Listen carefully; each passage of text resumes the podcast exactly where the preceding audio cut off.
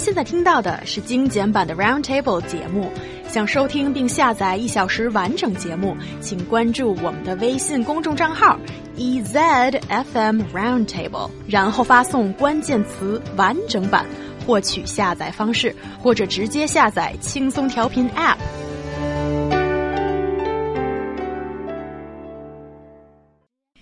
like them, you may hate them, you may dream to join one, you may just roll your eyes. No matter what you think, they are there and they are impacting college social lives. Today, let's compare and contrast the most controversial organizations in college. That is the Chinese Student Union, 中国的学生会, and the American Fraternity. So 美国大学的兄弟会. So guys, um, okay, so why don't I direct the question to Luo Yu 1st and let us know a little bit more about the S- Chinese Student Union and then a previous member of an American fraternity, would you call it a student body Uh, club? Yeah, well, you- you'd call it fraternity. Fraternity. Yeah, Ryan, you know, he right. will give us the insider scoop. Yeah, we want the scoop. Okay, so Luo Yu, you start, please. Right. So if you talk about the student union or 学生会, it's a student organization present in many colleges, universities, or high schools here in China. In higher education, the students union is often accorded its own building on the campus dedicated to social, organizational activities, representation, and academic support of membership. So uh, you'll be amazed by how many or, uh, activities the student union will organize, including for example, a party organizing some interesting matches. And uh, surprisingly, we find the organizational structure in student union quite similar to a lot of big op- uh, op- corporations or social institutions. Like they have their own dedicated department for uh, financing, for marketing, for HR, and um, it's quite su- surprising. A lot of people want to polish their interpersonal skills. That's why they end up there in student union. Student Union in China. All right, and what about the fraternity? Yeah, so when I was a freshman, you know, college was new to me. I was on campus, people, you know, like I had just, I'd left home, I left the nest. So, um, I had joined Sigma Phi Epsilon. That was the name of my fraternity. And I knew going in that it had some bad reps, but let me break down what a fraternity is. So it is a scholastic based brotherhood, okay? So it doesn't exist anywhere outside of college life. It is about college. And you go through this uh, fraternity, you'll go through rituals um, to learn kind of like this this secret that each fraternity has their own dif- different secret. You go through the rituals, and once you've gone through all of them, you will eventually learn the secret, which is actually very profound, and uh, it it stems to the like early 1800s when. Uh, when guys, when, when a lot of uh, campuses in, in the U.S. were just being created, some of these guys, some of these scholastic guys, like wrote down some really, you know, enlightful stuff, and you you get to learn kind of like their their brotherhood uh, knowledge once you go through. So every college has this kind of thing? No, much? definitely not every college. I would say the bigger colleges have what we call Greek life. Um, and Greek life means sororities and fraternities. Um, most have fraternities, but I think for most colleges, you have to have at least four sororities to be able to have one. Like you can't just have one sorority on a campus. You actually have to have the pan Hellenic sororities. So there's always like Chi Omegas, uh, Alpha Chi's, um, I don't remember the rest, Pi Phi's. That's okay. Yeah. That's the the girls' part. Yeah, yeah, we, we yeah. can forgive you. But for fraternity, there is at least one, right? Something like that. Yeah, s- yeah. So there was like Yeah. three at UNM where Yeah. I went. Okay. Mm-hmm. So it, it kind of reminds me of Freemason, Freemason. Um, I mean, m- uh, 共济会. So, I mean, okay, that's getting all mysterious and, you know, conspiracy theory. But um, is that kind of similar? the may- origins? maybe it is very secretive. I'll tell you. Uh, okay, so like Yeah, there this was is going completely off track. Sorry, it's just because of my interest. UNM is known for this thing called the Estufa. It's this mysterious building on campus, and it belongs to the Pikes, Pi Kappa Alpha, and they have their very important rituals in there. And there's a saying. You see people go in the Estufa, but you don't see them come out. So a lot of people are like, how do they leave? People have watched, and these guys will never leave the Estufa through the door they went in. So these kind of all fraternities, all sororities have these secret things going on. So like when I heard about that, I was so, I was like, so, this is so cool. Like to get to do these kind of like mysterious, cool rituals. I was all about it. Okay, Okay. but but isn't it like you have like a higher social status on campus if you are a member? No, I mean, so definitely people who aren't in Greek life probably won't think too much of Greek life. They don't think, I mean, it's not for them. But it is, you definitely feel uh, when you're in a fraternity or sorority that you're a part of something. And like these people that are in this group with you, like, they become your friends. Like I had such a good experience that now, like s- my best friends are still the guys I met in college through Greek life for sure. All right. I'm just wondering, uh, in the recruitment process, Mm. like, um, do they ask for a certain social background? Ah, that's a very good question. So the start of the semester, all fraternities will have uh, these kind of okay. So they're like parties, but they're, there's no alcohol because on most uh, college campuses in the U.S. they don't allow alcohol on campus. So what'll happen is they have like these big parties, like promotional things, and people who are interested come. And throughout, it's like a week, uh, week long thing. And if they like you, and if they think like you're a cool person that would like benefit their group, uh, they'll pull you into a room and they'll offer you what's called a bid. So you'll just be like in the middle of a party, and all of a sudden, one of the brothers will come and say, "Excuse me, uh, can you come with me?" You go in a secret room, and they say something like, "Hey, uh, we want, we're really impressed by you, and we would like you to join uh, Sigma Phi Epsilon. Here's your bid." So Ryan Price, you were the I was- chosen one. I was the chosen one. no, but you know, to break it down, okay, so let's let's see. Um, one of the one of the stereotypes that uh, fraternities have is is that they're bros. We call them bros in the U.S. These are guys wearing like tank tops and flip flops, and they walk around. They're like, "Hey, what's up, dude? What are you doing, man? You want to come hang out at the house or something later?" You know, that doesn't really happen at all. In fact, I'll even tell you that most of the, uh, many of the presidents in the U.S. were fraternity members. Jon Stewart was a fraternity member. He runs the Daily Show. A lot of people that you see in the media were in fraternities, and actually, the the graduate rate of men and and women who are in uh, Greek life is much higher than those who aren't. Because to stay in Greek life, you have to keep a GPA. It's like being on a sports team. Really? Yes. So there's a lot of misconceptions.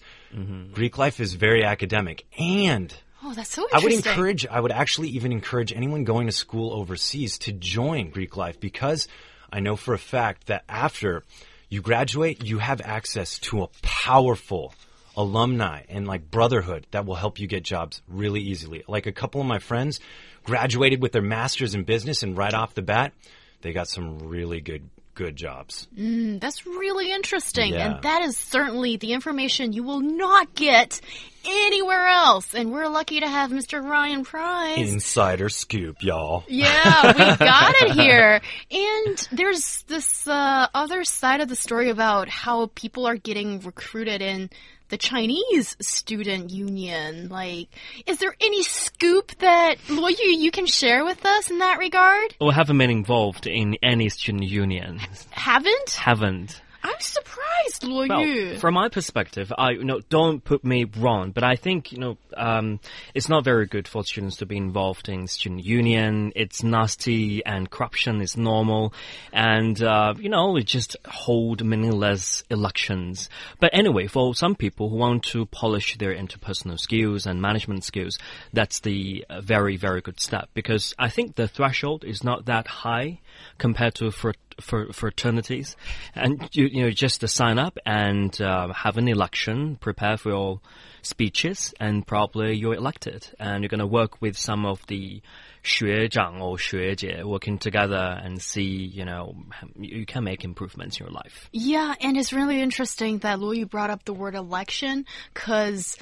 Um, as I was doing my research about the Chinese student unions, election is a completely different word here as it's not a vote uh, each vote counts and then you know someone is decided according to the vote number of votes you get there's a lot of stuff going on.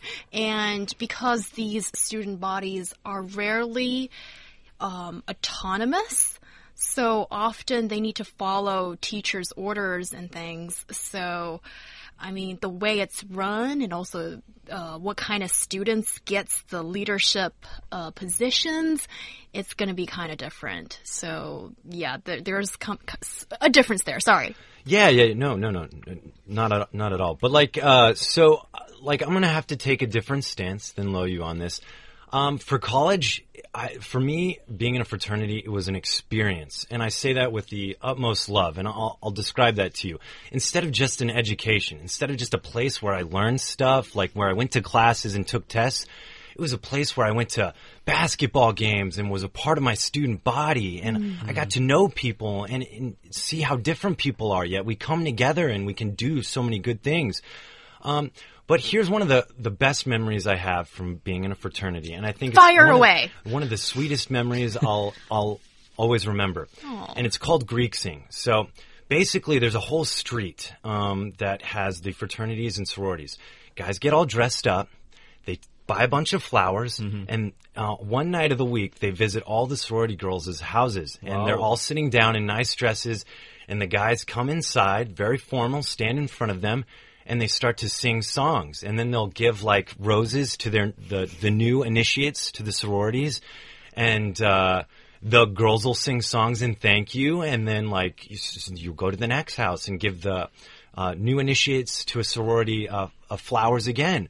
And then at the end of every semester we we all get in like buses and stuff and we'll go to a country club and have like big wow. dances and stuff. And it's like ballroom dance. It's so much fun. And like I would have not had that. I would it would have just been sitting in my dorm studying for a test, and I think it sounds so much more fun to have like activities and make your education an experience. Oh, that's really mm. interesting. I didn't know it's like so civilized and so sweet because I've heard of hazing.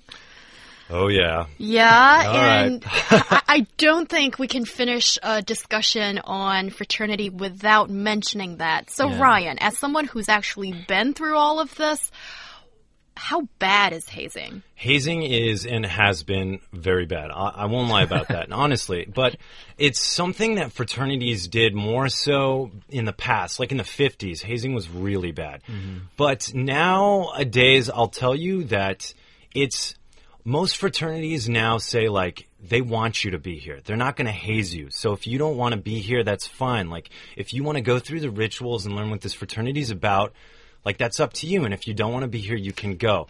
But definitely some stuff happens that's I think is is all in good fun. What that makes you grow together. I mean, anybody that's that's known a friend or is in the military, right. the military does a lot of things to make guys grow together, to bond.